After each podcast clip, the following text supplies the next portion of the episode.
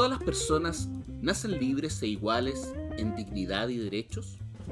El espacio que existe entre la declaración y la realidad y los caminos para acortarlo son lo que hace andar a los pueblos y lo que anima nuestras conversaciones. Soy Jimena Jara. Y yo soy Francisco Aedo, y esto es Entre, Iguales. Un podcast producido por el Instituto Igualdad y patrocinado por la Fundación Friedrich Hebel. Bienvenidos y bienvenidas a un nuevo episodio del podcast Entre Iguales. En el capítulo pasado o en la edición pasada eh, ocurrió que durante la emisión de, o durante la grabación de ese podcast eh, ocurrió un hecho eh, terrible que fue el atentado que ocurrió en la Araucanía o el ataque, todavía no se sabe bien, pero que terminó con un comunero muerto.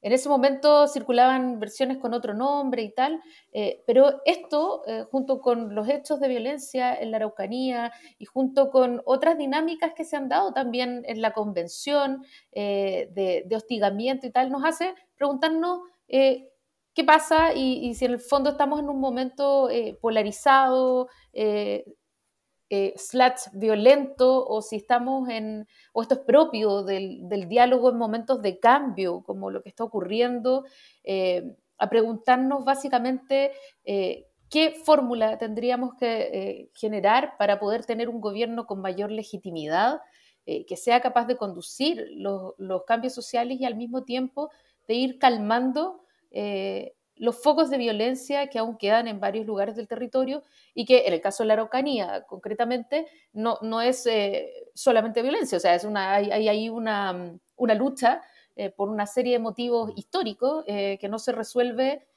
con la policía, con la militarización, ni se resuelve puramente con con la conversación abierta. Entonces es un panorama muy complejo que se está dando en todo el territorio de alguna manera, porque hay eh, algunas tendencias a la polarización, pero que tiene su foco especial en la Araucanía, ¿no? Eh, y de todo eso eh, queremos hablar hoy día, Pancho, ¿cierto? ¿Cómo, ¿Cómo, lo ves? Y de las primarias, por supuesto, que ya se vienen. O sea, yo, a ver, yo creo que sí, son varios puntos. Yo creo que estamos en un momento complejo, lo hemos mencionado o sea, en, en otros programas, ¿no? No, no es un tema de esta semana específicamente, eh, queremos hablar de, claro, el tema de, las primarias, por ejemplo, que se nos vienen encima ahora, eh, que pueden provocar también cambios en todo lo que es el proceso político, digamos, actual, de cara a las elecciones, que todavía faltan unas elecciones más durante este año, hemos tenido muchísimas elecciones este año, pero también por otra parte tenemos todo lo que es el proceso de la Araucanía, que se arrastra desde hace décadas, pero que efectivamente da la sensación de haberse agudizado la violencia en la zona en los últimos tiempos, quizás eh, al amparo también de un gobierno que no ha estado a la altura, de alguna manera, de lo que uno podría esperar respecto de su actuación en la Araucanía. A eso agreguémosle, por lo menos de mi parte, Jimena, yo, hay un tema que también me, me asalta desde hace harto tiempo, que es el tema de la criminalidad versus la gobernabilidad que yo creo que también es algo que se está de alguna manera introduciendo en todo lo que son los procesos de conversación en torno a la política y en torno también, de alguna manera, a la, al, actuar de un ejecutivo, sea cual sea, del signo que sea, pero criminalidad y gobernabilidad parecen ser dos conceptos que en el fondo se están eh, de alguna manera enfrentando y yo creo que nos dejan con muchas, muchas dudas siempre. Sí, sí, sin duda. Em, y, yo creo también, Pancho, que eh, justamente el cómo se resuelva eh, el, tema electoral va a ser definitorio para ver, eh, y, por otro lado, cómo vaya resolviendo la convención. todos aquellos temas que tienen mm. que ver con, con la seguridad y con las certezas que se puedan ir concretando para cambiar este panorama eh, son importantes. Así que... Sí, a mí, a mí lo único que me pasa más eso, sí, Jimé, es que yo creo que también de alguna manera, tanta elección que hemos tenido, que a mí me parece bien, porque yo soy bien fanático de la elección y de la democracia, y siempre lo voy a hacer. Pero tanta elección también yo creo que nos permite eh, siempre estar mirando desde el punto de vista de lo contingente, desde lo coyuntural y de lo contingente, más que desde el punto de vista de em, lo que pasa con políticas a largo plazo. Y yo creo que eso también es importante tomarlo en cuenta. Bueno, pero para eso, precisamente en este caso, eh, queremos hablar con eh, una gran entendida en estos temas, que es Lucía Damer, socióloga, ella siempre se ha dedicado a temas de seguridad, de crimen y gobernabilidad en América Latina. Ella es académica de la Universidad de Santiago y es directora también de Espacio Público. Así que con ella vamos a conversar ahora en Entre Iguales. Bueno, y como les decíamos, estamos con Lucía Dammer. Em, y, yo quería partir, Lucía, te leí en una reciente columna del The Clinic em, que las izquierdas latinoamericanas han sido estudiadas por su enorme dificultad para mantenerse unidas, decías tú, como para dividirse con rapidez y muchas veces avanzar en batallas que son finalmente fratricidas. Yo diría que también es un fenómeno bastante mundial en general, ¿no? Recordemos lo que pasó en España, digamos, para la guerra civil, etc. Pero lo que te quiero preguntar es, ¿cuál es el mensaje a rescatar de esto? Porque parece que en muchas ocasiones la izquierda se o las izquierdas se concentran en eliminar la competencia al interior como de sus filas o de sus coaliciones, que a veces ni siquiera vale la pena mucho hablar de coalición, en vez de competir ideológicamente con su adversario, desde el punto de vista además que uno supondría que deberían competir, que es el punto de vista del mensaje. ¿Cuál, es entonces, qué es lo que tenemos que rescatar, digamos, de esta columna que te insisto, recién, leí, digamos, en el, en el Sí, bueno, gracias por la invitación. Em, a ver, mira, lo importante creo que, es reconocer que cuando las izquierdas muchas veces tienen una voluntad importante de oposición, ¿cierto? De tener eh, un porcentaje menor de presencia electoral, eh, de tener un cierto apropiación de una cierta mirada, digamos, moral de la política, ¿cierto? De una distancia respecto a las cocinas y los baños que implica la política cotidiana. Eh, y eso muchas veces lo lleva a, acciones políticas más del estilo casi como, no confesionales, pero muy individuales, muy de gesto. ¿no? Y eso uno lo puede ver en casi todos los partidos que no han sido gobierno en América Latina de izquierda, que al rato se dividen y se subdividen y, y tienen, digamos, múltiples subespacios que cuando uno empieza a mirarlos, claro, tienen diferencias ideológicas en algunos casos, pero también tienen profundos problemas individuales, grupales, menores, diría yo. Em, y creo que ahora en Chile, después de tantos años de decir que la izquierda o la centroizquierda gobernaba, eh, y ahora que hay una oportunidad de la izquierda, efectivamente, sin el centro, la izquierda, ¿cierto? Lo que significa Chile digno y el Frente Amplio, eh, tengan oportunidad de gobierno, entonces lo primero que tienen que hacer es asegurarnos que pueden mantenerse unidos. Eh, asegurar que puede haber, digamos, una vocación de poder y la vocación de poder incluye la necesidad de conversar con distintos, incluye la necesidad no de vender ni de transar tus ideales, pero de buscar caminos hacia la generación de un punto común. Eh, salvo que uno tuviera, digamos, el 100% del electorado o el 50% más uno del electorado, cosa que no es el caso. Entonces, en la columna lo que yo trato de poner es que efectivamente para la izquierda este es un momento muy importante.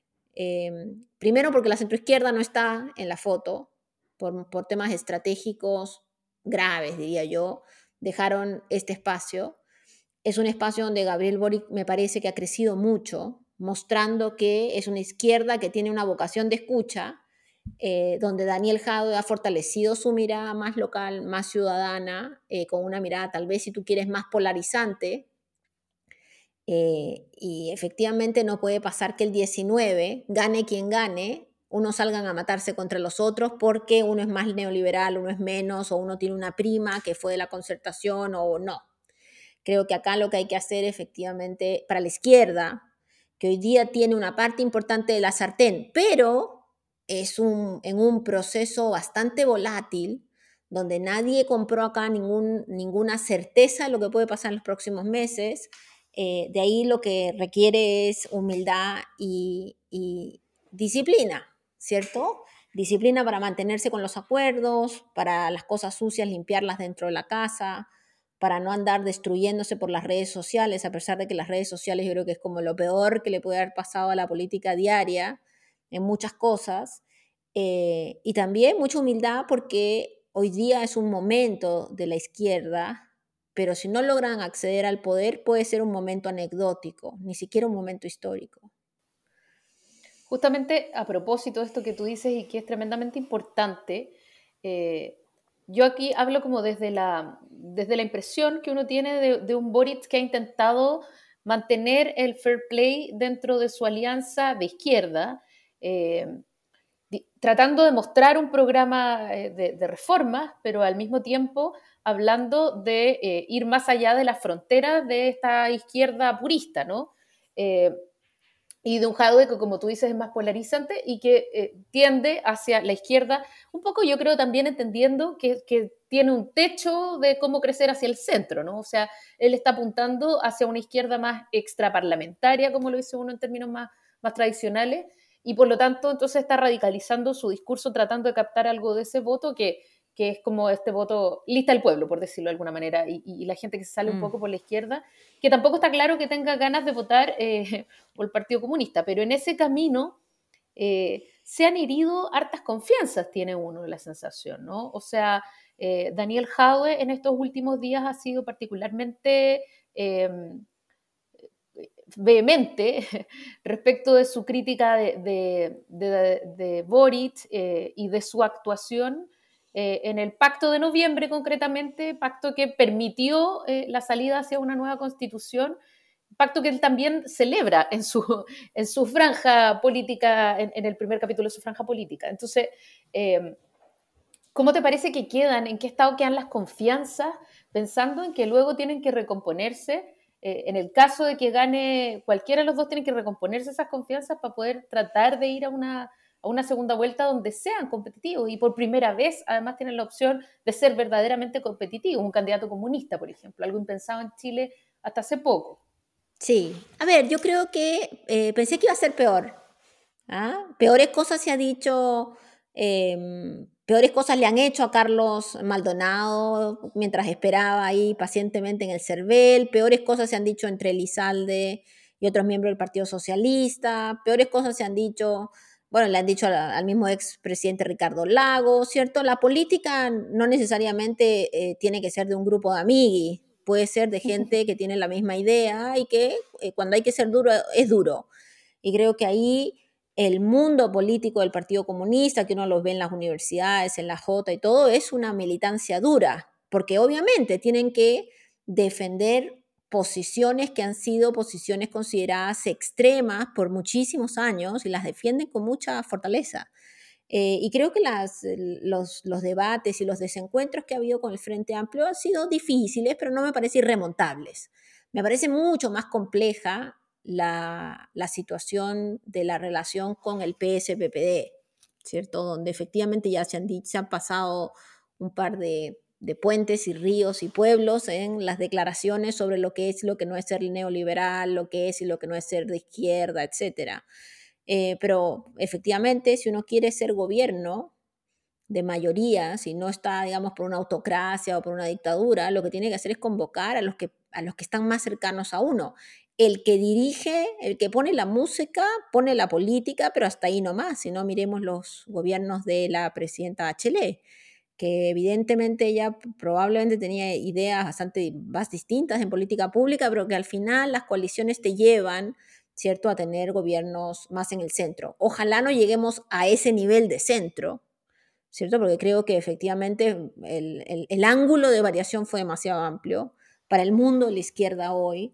Em, creo que para la gente eh, hay una brecha generacional, la gente menor de 35 tiene una visión respecto a lo que son las negociaciones políticas mucho más compleja, o sea, todo se ve como una renuncia eh, y por ende ahí uno tiene situaciones de más intranquilidad, pero bueno, si es que pasa Daniel Jadwe o Gabriel Boric, tocará ver qué pasa con el otro lado del mundo de la centroizquierda, que existe un mundo socialista muy importante, tal vez no militante, tal vez no peleando en las internas, ni viendo quién se queda con qué cargos y las típicas, digamos, eh, metáforas de la política real, pero existe un mundo socialista enorme de gente que puede sentirse más identificada con Boric que con un candidato más del establishment de los jefes de partido.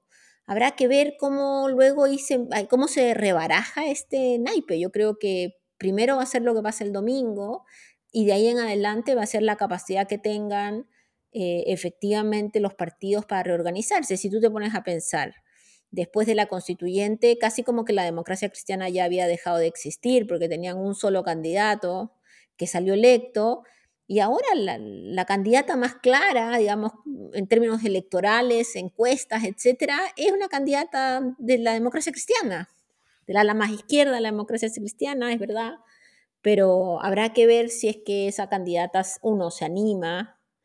No estoy segura si el resultado del 18 jugará un rol. Algunos creen que se animaría más si gana Hadwe que, que si gana Boric, eh, porque sea más, más fácil identificar, digamos, los grupos. Em, pero, pero si tienen vocación de poder y si no quieren permitir que gane Lavín o que gane Sichel, tocará buscar los lugares en común, digo yo. Mucha pregunta. Muchas más preguntas que respuestas por el momento, por lo menos. Así es. Te quiero trasladar, Lucía, mm, al sur, específicamente, digamos, a la Araucanía. Eh, mira, a propósito de lo ocurrido en la Araucanía en general, recuerdo que tú dijiste una vez cuando ocurrió la muerte del, malabarista Francisco Martínez, digamos, en Panguipulli, no sé si te acuerdas, mm. tras el control de identidad, que tú dijiste que había que dejar de normalizar la conducta policial. Y lo menciono a propósito, digamos, de lo ocurrido esta semana, en que asistimos lamentablemente de nuevo a la muerte de un integrante de la CAM, también a un trabajador herido, a nuevas quedas de maquinaria, pero en general a una percepción, a una sensación de descontrol que afecta a una gran zona de nuestro país. El gobierno ha llamado como a condenar la violencia eh, y haciendo una especie de listado de daños también de lo que ha ocurrido, pero parece ser que lo que el gobierno hace es constatar finalmente su propia incapacidad de administrar la crisis, sobre todo de abrir el diálogo. Entonces la pregunta que te quiero hacer ahí es si es que observamos, a tu juicio, un deterioro y un acrecentamiento de la violencia en la zona o es más de lo que ha ocurrido durante todos estos años? Eh, ¿Qué sientes tú, digamos, respecto a la zona en este último año y quizás en esta última administración también? Sí, a ver, yo creo que efectivamente hace fácilmente 15, 20 años que la situación está bastante compleja. Em, no es por nada que los últimos presidentes han tenido dificultades para ir a la zona, todos. Eh, no es por nada también que cada vez uno siente que los grupos más extremos tienen mayor empuje. O sea, es cierto que en la Araucanía y en general en el país, los grupos extremos que están por la autonomía, como la CAM, son grupos muy menores en términos numéricos pero son grupos que cuando son agredidos por la policía, cuando son maltratados por el establishment eh, político de Santiago, agrupan a mucho más gente. ¿ah? Entonces yo creo que nosotros le hemos hecho un flaco favor al proceso de paz en esa zona Em, respondiendo militarmente, ¿cierto? Discriminando. Dan, eh, la operación Huracán yo creo que eh, no puede ser no considerada como parte del problema fundamental de lo que pasó. Héctor Yaitul y su hijo fueron considerados parte de ese fenómeno. No hay que olvidarse que fue, eh, el hijo también fue sumado como que le estaban escuchando los WhatsApp, cosa que sabemos ya después que era mentira. Entonces, todos esos, es difícil no radicalizarse cuando lo que tú tienes enfrente es exactamente lo que tú dices que te sucede, ¿no? Que es la persecución del Estado, la represión del Estado, la militarización, etc. Y eso no ha cambiado, eh, efectivamente. Eh, lo que ha pasado, sí, es que este es un gobierno mucho más ineficiente, ¿cierto? Mucho más condescendiente, con, articuladores políticos en los territorios mucho más débiles. Yo me acuerdo el eh, en ese momento el senador Huenchumilla, en ese momento intendente Huenchumilla, cuando se fue, dejó una, nota sobre lo que iba a pasar y es lo que está pasando, ¿no? que, hay, que hay incremento de las situaciones de violencia. Eh, no da el ancho la política que tenemos en esas zonas, punto. No, no da. Así como estamos, no vamos a avanzar. Y no vamos a avanzar no porque la CAM ponga a seis personas armadas en un funeral, cosa que me parece mal, y que creo que pasan una línea que no se debe pasar porque eso permite justificar el estado de sitio. Obviamente, si tú tienes casi como un ejército que se está presentando con armas que son de guerra, no puedes mirarlo al costado. Pero no podemos dejar de reconocer que eso se ha ido formando, digamos, debajo de mucha gente que, decidió mirar al costado. Entonces, em, a estas alturas deberíamos de tener mecanismos de mediación, de conversación, e incluso con mediadores internacionales, para asegurarnos que toda esa masa de gente gigante de las comunidades que no está por la violencia, pero sí está en contra del maltrato y la discriminación, no termine engrosando las filas, ¿cierto?, de los grupos más radicalizados. Efectivamente, necesitamos además una respuesta mucho más clara. Si tú, si ustedes se acuerdan lo que ha pasado ahora en, en este último ataque, eh, primero, nadie sabe bien cómo se dijo que era el hijo de Héctor Yaitul. Eso llevó a que la CAM rápidamente diga que sí, que ese era e, un, evento que ellos estaban realizando, con lo cual el Ministerio Público efectivamente va a ir contra ellos porque ellos ya aceptaron que son los culpables, ¿cierto? Em, nadie sabe muy bien por qué le disparó la policía tres metros de distancia en la cara. Eh, tampoco se sabe si tenía o no tenía el fusil. O sea, hay demasiadas preguntas nuevamente. Y en estos casos las preguntas generan ansiedad, frustración y millones de teorías conspirativas. Entonces, las teorías conspirativas y la sensación de ansiedad solo aumenta la posibilidad de más violencia, porque todos sienten que el otro le está mintiendo, ¿no? Eh, y por eso es que en el debate presidencial ya eh, Lavín tenía la foto, ¿cierto?, del, del entierro, o sea, ya está preparado porque se convierte en un artefacto político. Yo creo que una de las peores cosas es convertir estos hechos que son dramáticos en artefactos políticos, porque pierden su profundidad. ¿no? Y entonces la política pública termina siendo un, remedio puntual a un tema que es bastante más estructural y que la verdad no creo que se vaya a resolver con la constitución. La nueva constitución va a dar un paso fundamental para entender que los pueblos originarios existen, que tienen calidad, que tienen representación, que este es un país eh, plurinacional, etcétera. Pero con eso no va a terminar el racismo, la discriminación, todo lo que hemos visto, lo que ha pasado en las últimas semanas contra Elisa Loncón, ¿cierto? Y tampoco, evidentemente, va, se va a resolver el tema de la propiedad de la tierra, eh, la relación con las forestales. Entonces, eh, este es un fenómeno que, que, lamentablemente yo no veo que vaya a bajar por sí solo, que va a requerir de una intervención mucho más compleja, incluso discusión sobre el tema de las propiedades de las tierras. Eh, y, y, en algún minuto un proceso de desmilitarización eh, pero que también vaya en el marco de esa conversación, ¿cierto? Porque también desmilitarizar, eh, así nomás solo, no funciona. Sí, eh, a propósito de lo que tú dices, Lucía, ¿cómo es posible que, se pueda generar un proceso? no estoy pensando ni siquiera en desmilitarizar, sino que pensando en que los custodios, entre comillas, de la paz son eh, carabineros eh, y, en algunos casos militares, ¿no? Hoy día hay un, hay un problema muy grave, que es que hay un, racismo importante en Chile que condena eh, en el fondo la causa mapuche solo por el hecho de serlo, pero paralelamente a eso hay unas fuerzas policiales tremendamente desprestigiadas, tú mismo lo nombrabas, las óperas. Entonces, una cosa creo yo, es el abuso, aunque ambas participen de lo mismo, ¿no? Una cosa es el abuso del Estado. Eh, es un Estado que, eh, que, a través de su sistema judicial, por ejemplo, eh, criminaliza de manera particular y, con ensañamiento algunos casos en los que hay personas mapuches implicadas. Y entonces eso tiene que cambiar y uno puede cambiar toda la manera como de relacionamiento del Estado con las comunidades y con los pueblos, ¿no? Pero ellos, eh, eh, la policía que es agente del Estado, de alguna manera también es un intermediario, es un problema en sí mismo. o sea, es además otro problema distinto del Estado, porque aun si el Estado cambiara todas las formas de relacionarse con los, con los pueblos indígenas y concretamente con la nación mapuche, eh, quedan estos carabineros que están fuertemente deslegitimados en todo Chile y que son de alguna manera los primeros custodios y los ministros de fe de lo que ocurre eh, en la Araucanía y de los hechos violentos. ¿no?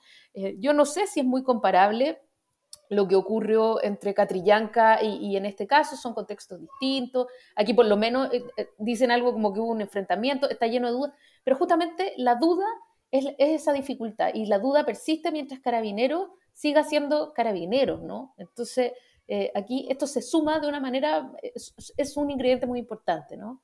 Que no, sé Sin duda. Sin duda, lo que pasa es que esto, eh, esto se da porque la política renunció a tener una, una respuesta política a este problema. Y la respuesta fue policial, desde siempre. Entonces, al ser policial, la validación del actor policía No es, no es de ahora, es desde siempre. las, los territorios, las comunidades saben que cualquier cosa que pasa no llega un representante presidencial, no llega el senador, no, llega la policía. La policía es la representación única del Estado. Yo creo que ese es un problema porque em, este es como un círculo vicioso. Luego que esto sucede, la policía se da cuenta que para resolver el problema, la política tiene todo el espacio para pedir blindados, tecnología, aviones, lo que sea, drones, etcétera, ¿cierto? Bajo el supuesto de, entre comillas, resolver el problema. Efectivamente, eso no resuelve el problema, pero la política lo deja tranquilo, pensando que alguien se está haciendo cargo de resolver el problema y la ciudadanía, los, los que están en los territorios, ven que no tienen pavimento en sus rutas, pero tienen blindados. Ven que sus niños van caminando 8 kilómetros o 6 kilómetros eh, en la tierra a sus colegios, pero la policía pasa en avionetas. Entonces, obviamente, eh, la policialización de la respuesta al problema indígena en Chile yo creo que eh, tiene que terminar. Y esto no significa sacar a la policía, destruirla, ¿cierto? Porque hay gente que dice, oh, uno es antipolicía. No, pero la policía no está para resolver el problema indígena.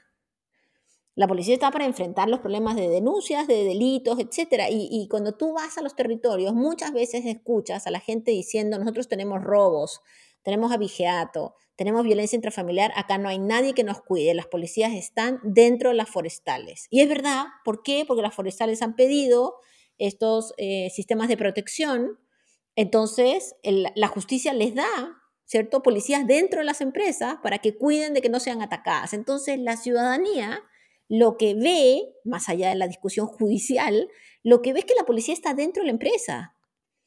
y todas estas señales son señales que retroalimentan una bola de nieve gigante de desconfianza, ¿cierto? Entonces, efectivamente, Jimena, yo creo que la policía tiene que resolver lo que puede resolver, que no es el problema indígena, ni es el problema de las tierras, ni es la ley indígena, ni es el problema de las comunidades. Y eso requiere una forma distinta de entender el problema.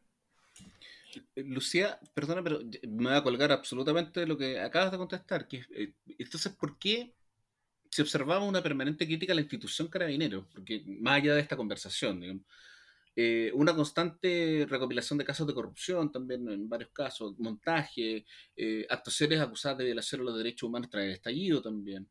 Eh, ¿Por qué se escuchamos todo eso? Si está incluso en el ambiente, eh, no se avanza en una reforma, a tu juicio, concreta y urgente a las policías. ¿Qué es lo que está frenando esa transformación? ¿Lo ves tú factible, por ejemplo, durante este gobierno, digamos, con el, con el nivel, o sea, con lo que le queda a este gobierno, con la debilidad que puede tener en algunas partes, digamos, pero parece ser que todo nos indica que se necesita una reforma urgente en materia de policías. ¿Estamos en capacidad de hacer eso? ¿Cuánto demoramos? No, ni una, no, no hay capacidad. Lo que tenemos es este, cambios cosméticos. Y te diría de abajo para arriba por qué. Primero porque los partidos después del 90 en adelante abandonaron este tema. Entonces no tienen cuadros.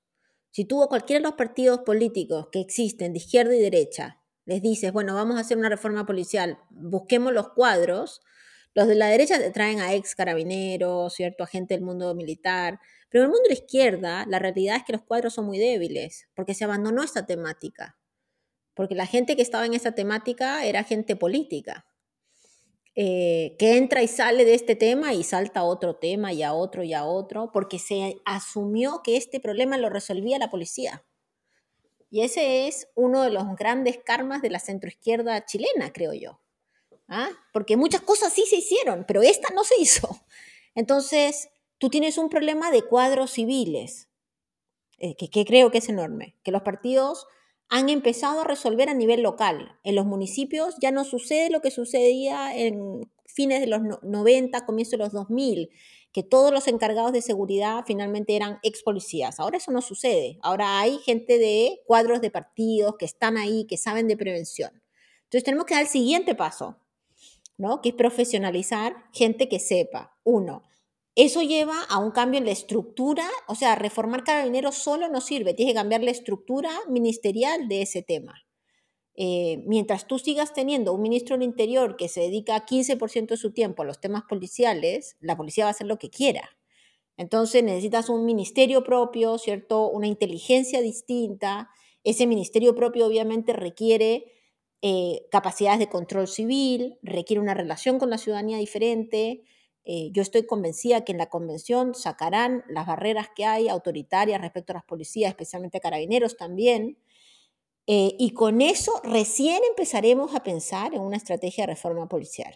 Antes, todo lo anterior en realidad son em, espasmos, ¿no? Son mm, búsquedas de decir, mira, estamos reformándola porque hemos hecho una comisión, hemos hecho una cosita, sacamos unos generales, eh, pero al final del día el poder sigue siendo el mismo o muy parecido. Y lo que uno necesita es restringir el poder, ¿no? Un parlamentario me decía la otra vez, me acuerdo, a propósito del tema de seguridad, precisamente de que la reforma de la policía en el fondo partía de la reforma del Ejecutivo, de alguna manera. Sin duda, sin duda. Porque en el fondo tú necesitas tener em, un ministro a cargo de esto tiempo completo que te pueda responder por qué los balines de goma no eran de goma y que no te diga, no, espérate, voy a llamar al coronel encargado de la compra, pero para llamarlo necesito hablar primero con el general director que me autorice a hablar con el coronel. Mientras sigamos en esa lógica, que es una lógica que hemos normalizado en la política, y todos los que han trabajado en la moneda y han trabajado en el gobierno lo saben, la normalización que el general director te permite a ti como ministro hacer ciertas acciones. El general director es un funcionario público debajo del ministro del Interior. No tiene por qué salir a dar declaraciones de prensa, no, puede, no tiene por qué tener equipos de prensa propios, equipos internacionales propios, no es un organismo autónomo del Ejecutivo. Entonces, esa es, eso es lo que nos tiene que cambiar en el chip primero. Y después viene la posibilidad de una reforma real. Sí, yo no me quiero quedar sin hacerte eh, una última pregunta que, que, tiene que ver básicamente con, con, lo que tú estás diciendo y con la subordinación de la policía, ¿no? Es mucho más fácil de concretar eh, este cambio o, en el fondo hacer realidad esta subordinación que debería ser, por, lo menos en nominal, eh, si bien no se cumpla, cuando tú tienes un gobierno legítimo, un gobierno con aprobación que, a diferencia de lo que ha ocurrido con Sebastián Piñera, no se tiene que blindar con carabineros, ¿no? Hubo momentos del estallido en el que lo único que, tenía Sebastián Piñera era las policías y las Fuerzas Armadas. Entonces, eh, eso es muy dramático. Evidentemente, eh, el, gobierno de Sebastián Piñera tuvo que permitirle todo a, su, a sus policías porque eh, no tenía nada del otro lado, ¿no? y en ese sentido, la pregunta es, ¿cuán importante es que un nuevo gobierno tenga la legitimidad suficiente, aún en un proceso constituyente, de manera que pueda abordar la reforma de las policías de manera urgente, la reforma, la refundación, como sea que se llame. ¿Sabes que ese es un gran tema, Jimena? Porque además el próximo gobierno le va a tocar literal bailar con una música, digamos, o muy estridente o muy limitada, ¿no? Porque todo indicaría que va a aumentar el delito, que va a aumentar la migración irregular, que va a aumentar eh, el comercio ilegal en las calles. Em, todo indicaría que la gente va a tener más temor porque puede haber más delictualidad y reformar la policía en un contexto donde la gente te pide a gritos más protección es muy difícil, porque nuevamente quien tiene el poder no es el poder civil, que a la ciudadanía no le puede decir, mire, espérense un rato mientras reforma la policía y vemos. Pero la policía es muy, muy capaz de transmitir. Eh, la policía tiene lo que antes tenían los partidos políticos, que es llegada a la ciudadanía en la base, a todo nivel. Si, la, si Carabineros, el general director define una estrategia llamada plan cuadrante, al día siguiente el último carabinero en Chiloé le dirá a la ciudadanía que el plan cuadrante existe. Así también, si el mensaje es que se está debilitando la capacidad policial y que, bueno, no se puede enfrentar el delito porque el gobierno quiere reformarlos. Entonces, ahí eh, lo que te dice la literatura, digo, lo que te dice la experiencia es que uno, el que gane el próximo gobierno, tiene que tener aliados adentro de la institución tiene que haber construido algún nivel de reconocimiento por parte de algún grupo del, alto mando o del medio mando que llegará al alto mando de que las reformas son necesarias. Segundo, que tiene que haber algún mecanismo eh, de liderazgo permanente. O sea, lo, peor que nos puede pasar es un ministro de seguridad que sea el fusible del gobierno. O sea, imagínate el ministro de seguridad siendo interpelado cada dos semanas y la policía mirando cómo lo destruyen políticamente, ¿cierto? Entonces tiene que haber ahí un acuerdo. Y eso solo se va a lograr con un acuerdo político bastante transversal, porque además la reforma policial va a tomar por lo pronto una década. Entonces yo no veo hoy para el próximo gobierno, en el marco de la nueva constitución y todo, las capacidades reales de la transformación completa, sí creo responsablemente que uno podría partir por algunos cambios que son fundamentales que tienen que ver con mayor transparencia, mayor rendición de cuentas, empoderar a los gobernadores regionales y a los alcaldes. Ya con eso nomás podrías dar paso a ir quitándole ramas a este árbol tan fuerte que es el árbol de la policía, ¿no? Que tiene realmente un montón de ramas. Algunas que no son necesarias que ellos tengan, por ejemplo, seguridad privada, por ejemplo, clínicas, por ejemplo, hospitales, ¿cierto? Hay muchas ramas que uno podría ir cortando y ir dejando una, una institución que no sea tan grande que es imposible reformar porque pone en duda la capacidad incluso política. Te agradecemos por la cuota de realismo, Lucía, y bueno, te agradecemos también por haber estado con nosotros en este podcast Entre Iguales. Em, así que muchas, muchas gracias. Y, pero no me quiero ir antes de que solicitarte una recomendación. Siempre pedimos una recomendación precisamente a todos nuestros invitados. Eh, puede ser una serie, una película, un artículo, un libro, lo que tú quieras, digamos, pero algo para quedarnos pensando. Sí, si es para quedarse, bueno, tengo un montón, pero si es para quedarse pensando, les recomiendo el libro que acaba de salir de Katia Araujo, que se llama Cómo estudiar la autoridad. Este, salió pues hace muy poquito de la colección de la universidad donde yo enseño la colección IDEA de USACH. Eh, me parece súper importante, todo lo que hemos conversado ahora tiene que ver con eso, con la redefinición de lo que significa una autoridad no autoritaria.